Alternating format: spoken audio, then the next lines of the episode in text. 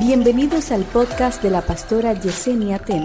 A continuación, una palabra de salvación, restauración y vida de Dios. ¿Cómo podemos relacionar el tema? ¿Cómo superar el duelo? ¿Y qué hacer cuando te quedas solo? Con la serie Deshaciendo las estrategias de Satanás. ¿Por qué se relaciona? Porque ¿Cómo es que una cosa tiene que ver con la otra? Vamos a ver si ustedes lo pueden ver. El tema de hoy es cómo superar el duelo y qué hacer cuando te quedas solo.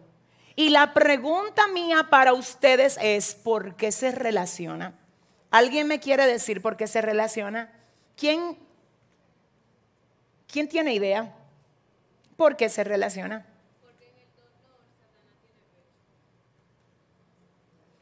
Excelente respuesta. Ella dice, porque en el dolor se abre una brecha a Satanás. ¿Quién más? A ver.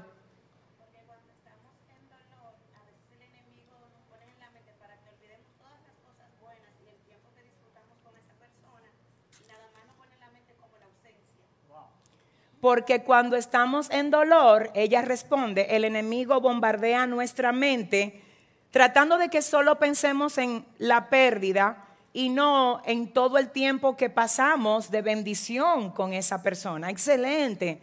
La última, la última persona. A ver allá, ¿por qué se relaciona?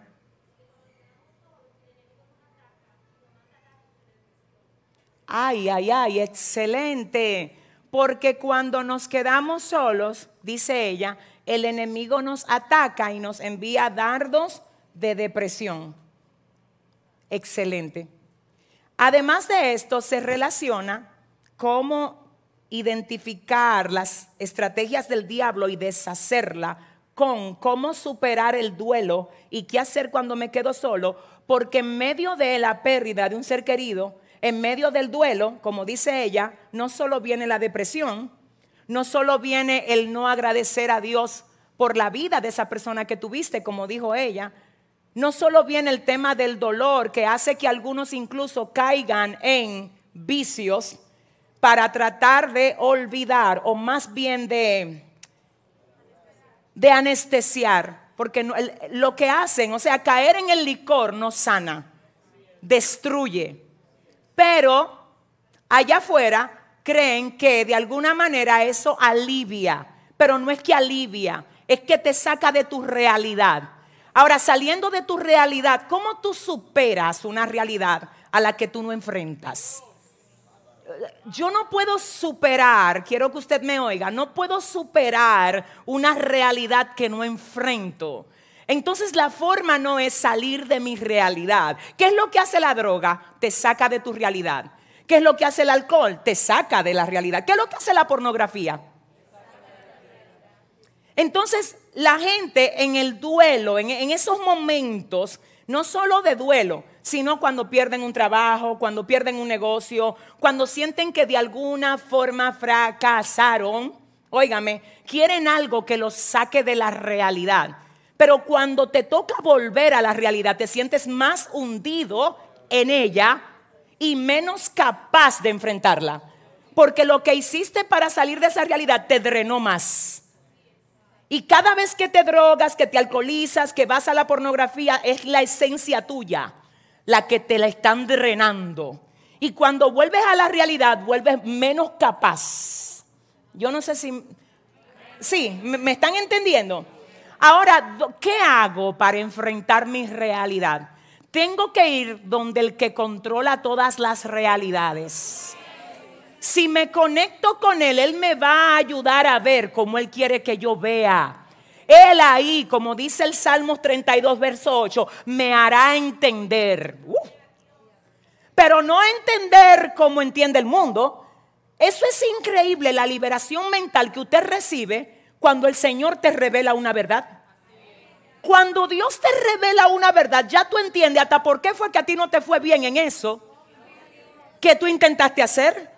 Cuando es Dios que te revela una verdad, te da esa capacidad de verlo como Él lo ve. Y de que tú lo entiendas como Él lo entiende para ti. Ay, ay, ay. Que ahora tú te convertiste en un mensaje que camina. Y ya tú no necesitas un profeta para que te diga, mira, no, ya Dios te profetizó a través del Espíritu.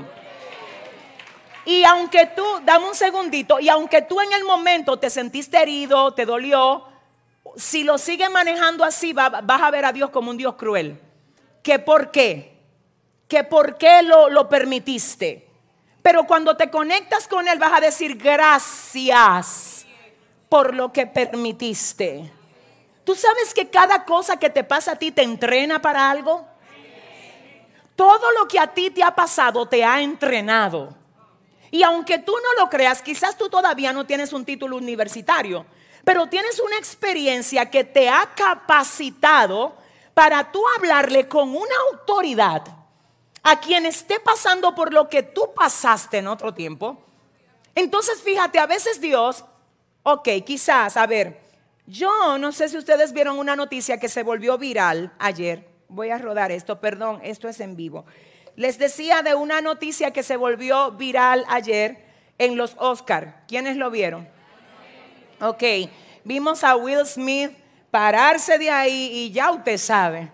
Y yo cuando llegué a la casa y vi todo esto, yo le dije a mi esposo, Dios mío, y hoy que estábamos hablando en el segundo servicio del esposo que protege la, la esposa, del novio que protege la novia, Will Smith se pasó. wow, pero qué galleta le dio a ese señor. Eso fue terrible. Pero el punto aquí e, es este. Yo les comentaba esto. No, y es verdad. O sea, yo quiero que usted me oiga esto. Hay una forma humana siempre de usted manejar las cosas y hay una forma espiritual. Entonces, ¿qué es lo que pasa? Escuche lo que pasa. A nosotros no nos luce manejar las cosas que nos pasan de manera humana, porque así era como tú lo manejabas cuando tú no tenías al Señor.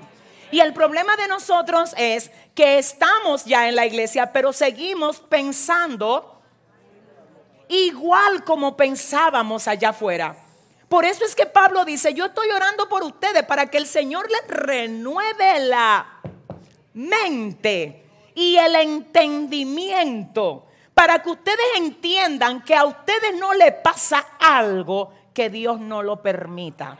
Y que cada vez que lo permite es porque va a usar lo que permite a través de ustedes porque les decía del evento de anoche de los Oscar, de los Oscar, perdón, donde hay una carpeta roja, ¿verdad?